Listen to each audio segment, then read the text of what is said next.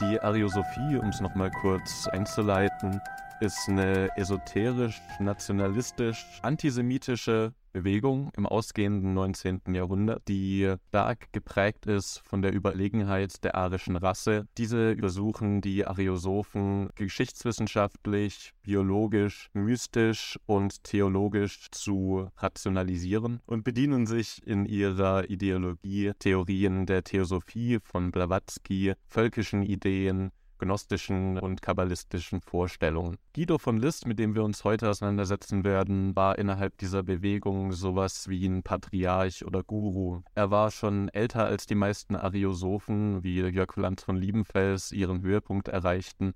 Und deswegen stellt er so das Zentrum der Ariosophie dar. Er hat die ursprüngliche Ariosophie als Theorie begründet und Leute inspiriert, die Ariosophie zu einem allumfassenden theoretischen Gebäude auszuarbeiten. Guido von List behauptete von sich, dass er über besondere mystische, hellseherische Kräfte verfügte und war Romantiker, Hippie, Naturliebhaber, Poet, Mystiker und Guru für die Ariosophen. Geboren wurde Guido von List 1848 in Wien in eine wohlhabende Familie. Er hatte Visionen von geschichtlichen Ereignissen. So soll er als Jugendlicher in den Katakomben des Stephansdoms in Wien, die er als vorchristliche Kultstätte erkannte, die einer heidnischen Gottheit geweiht war, und fasste später den Plan, einen Tempel für Wotan, also Odin, zu gründen. Daran zeigt sich schon, dass er kein Interesse an der orthodoxen katholischen Religion seines Elternhauses zeigte. Guido von List hatte vielmehr Interesse an Wandern, der Landschaft und der Natur. Er war kein Fan des Materialismus der modernen Welt, der Welt der Straßen, Fabriken und des Geldes. Und so war er meistens in der Natur unterwegs und hing Gedanken nach oder nutzte seine hellseherischen Fähigkeiten, um aus den Landschaftsbildern zu lesen.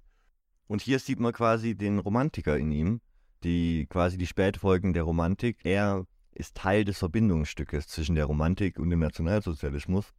Als er in seiner Jugend mit Freunden wandern war, zelteten sie in einer alten Ruine und Guido von List erkannte sofort, dass es sich dabei um die alte Römerstadt Carnuntum gehandelt haben musste.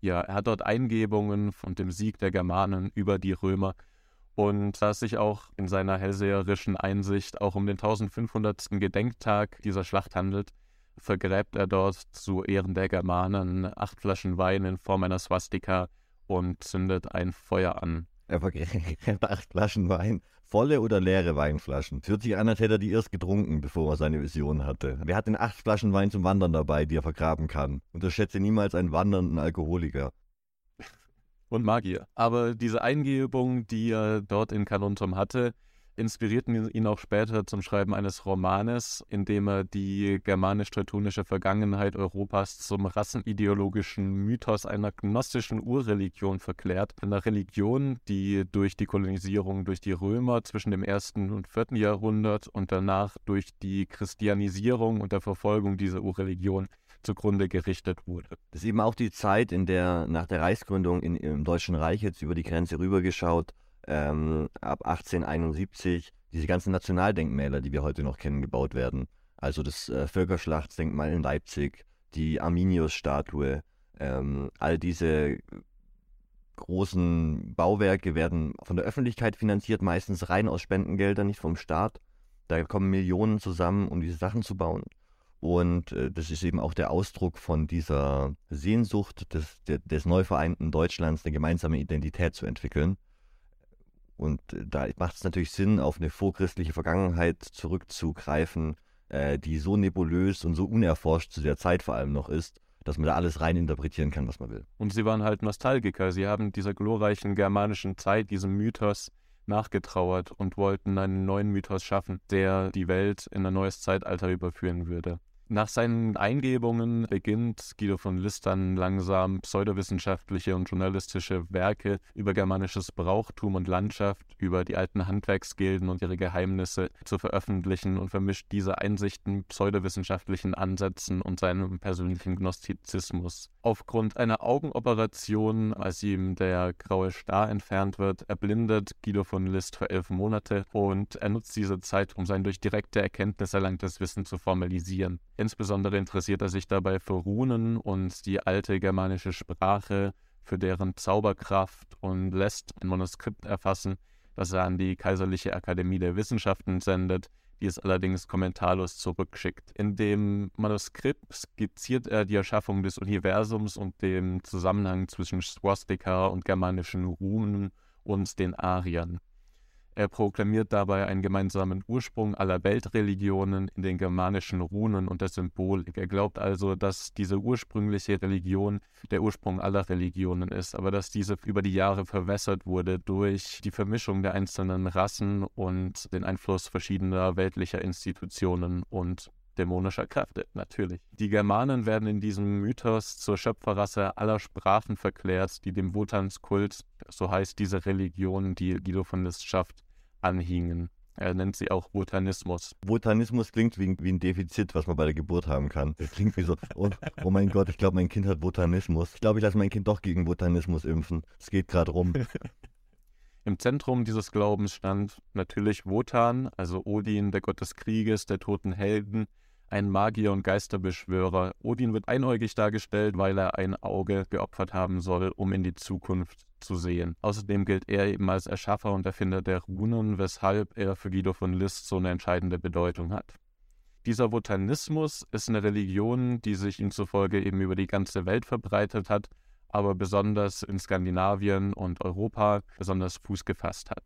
Ein Zentrum des Botanismus führt er allerdings nach Island zurück, denn die isländische Edda und die Gedichte und Epen der Skalden sind für ihn noch relativ unverfälschtes Material aus der Zeit, in der der Botanismus noch offen praktiziert werden konnte. Also in diesen Texten und in den Gedichten und Epen äh, der nordischen Mythologie hat sich eben diese Religion festgeklammert und gegen die Verbrennungen, gegen den Verbot der Ausübung dieser Religion die Zeit überdauert. Dazu muss man sagen, die, die Edda wurde auch erst nach der Christianisierung Islands niedergeschrieben, als kleiner historischer Kontext zu diesem, zu diesem Glauben. Und äh, hat quasi viele christliche Elemente, von denen man eben nachträglich nicht sicher sein kann, ob die so vorher schon in der Mythologie Bestand hatten oder ob die dann danach hinzugefügt wurden, um der aktuellen politischen Situation auf der Insel um 1300 quasi äh, Rechnung zu tragen. Aber er hat Eingebungen. Stimmt, Entschuldigung. Liszt schuf dann ein System des Runenokkultismus und verband darin die Runen mit den alten skaldischen Liedern und den, aus denen er dann auch so Lehrsprüche deduzierte, wie umhege das All in dir und beherrsche das All oder erkenne dich selbst, dann erkennst du alles, also so typische Yogi-Tee-Sprüche. In seiner Philosophie geht es viel um die Einheit zwischen den Menschen mit dem Universum und der Natur. Dem Materialismus und Egoismus der Moderne setzt er eine rassistisch-völkische Selbsterkenntnis der Menschen entgegen, die durch Rassenreinheit ihrer wahren Bestimmung zuarbeiten sollte. Er ist überzeugt davon, dass es eine natürliche Ordnung in dieser Welt gibt, nämlich die Rassenordnung, die klare Hierarchie der Rassen. Das höchste Streben der Menschen sollte sein, diese Rassenreinheit herzustellen weil dann erst ein neues Zeitalter anbrechen könnte. Den Wotanismus selbst führte er auf eine geheime Priesterkaste zurück. Diese Amanen waren die geistige und zugleich weltliche Elite, bevor das Christentum kam.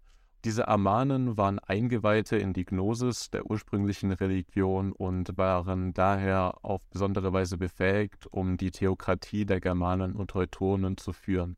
Also auch geprägt von einem starken Elitismus. Eine weise Priesterkaste, wie bei Platon, soll über die Welt herrschen, gerade wie bei den Freimaurern oder den Rosenkreuzern äh, mit eigenem Einweihungsgrad wurden dabei angenommen.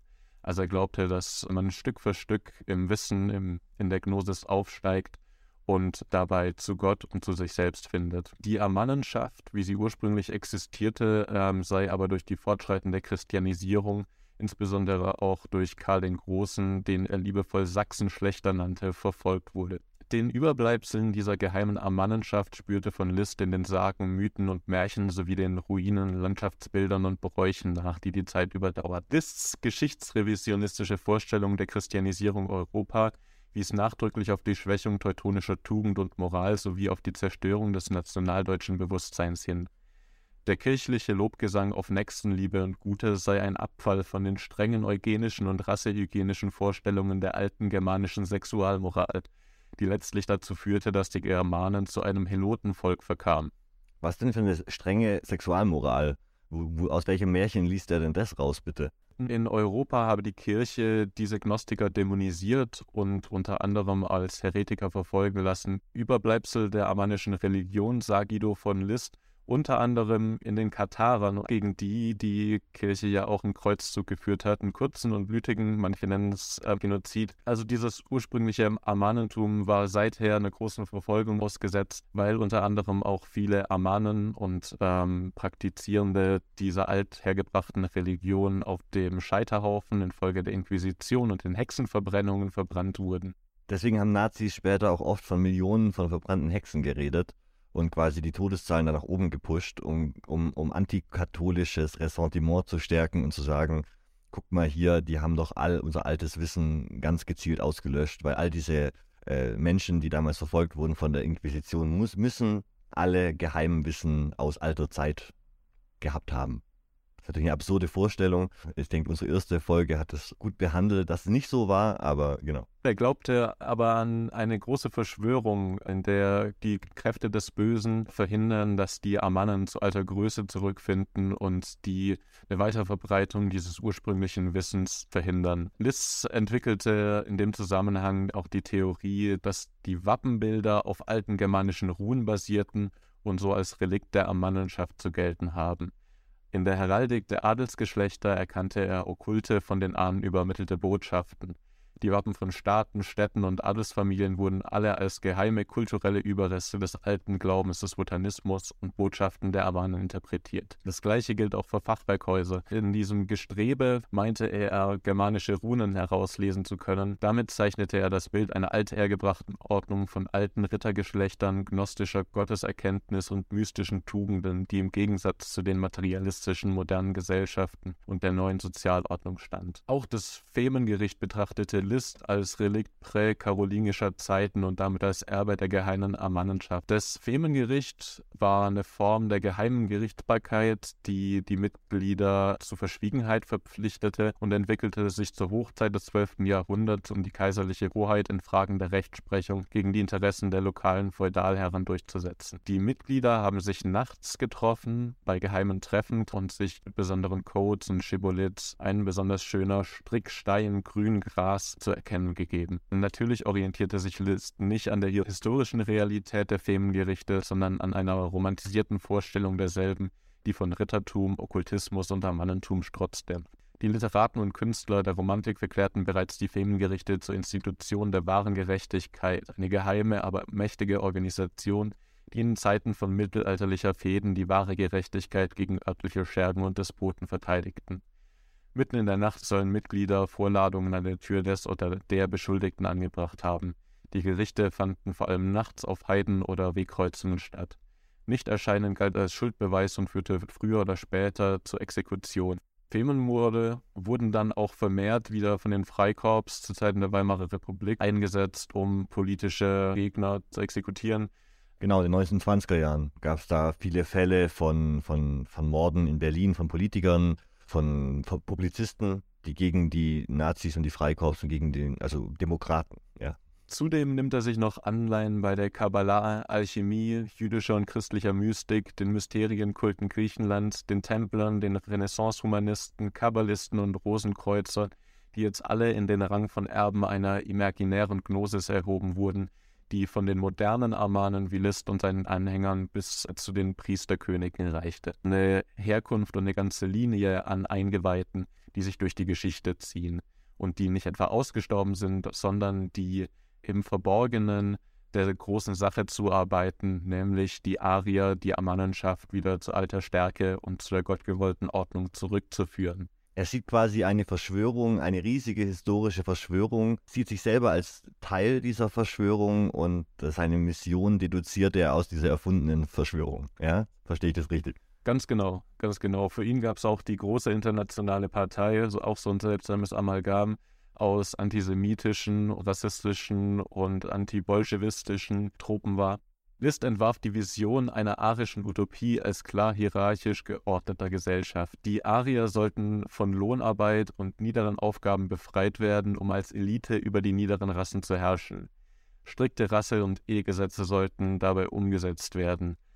Auch im Haushalt sollte eine klare chauvinistische Hierarchie herrschen, in der nur die Männer Macht besitzen, weil die Frauen schwach und korrumpierbar sind und vor allem weil Frauen sich besonders zu den minderen, dunklen Rassen hingezogen fühlen. Deswegen müssen sie unter das Regiment des Mannes gestellt werden. Guido von List hat sich esoterisch okkultes Wissen angeeignet und sein eigenes Weltbild geschaffen. Er gab der alldeutschen Bewegung in Österreich einen mystischen, göttlichen Unterbau, der ihr Streben nach nationaler Einheit mit Deutschland untermauerte. Guido von List ist die rassistische Lichtfigur, der als Guru und Wissender den Kult der Arier und der Amanneschaft pries. Er war wie ein mittelalterlicher Moralist, der die Dekadenz und den Sittenverfall des späten Roms und Byzanz anprangerte. Genauso tat das Guido von List eben mit der modernen Gesellschaft, die er als materialistisch, entfremdet, besonders von Rasse und Geschichte und Religion und dekadent betrachtete.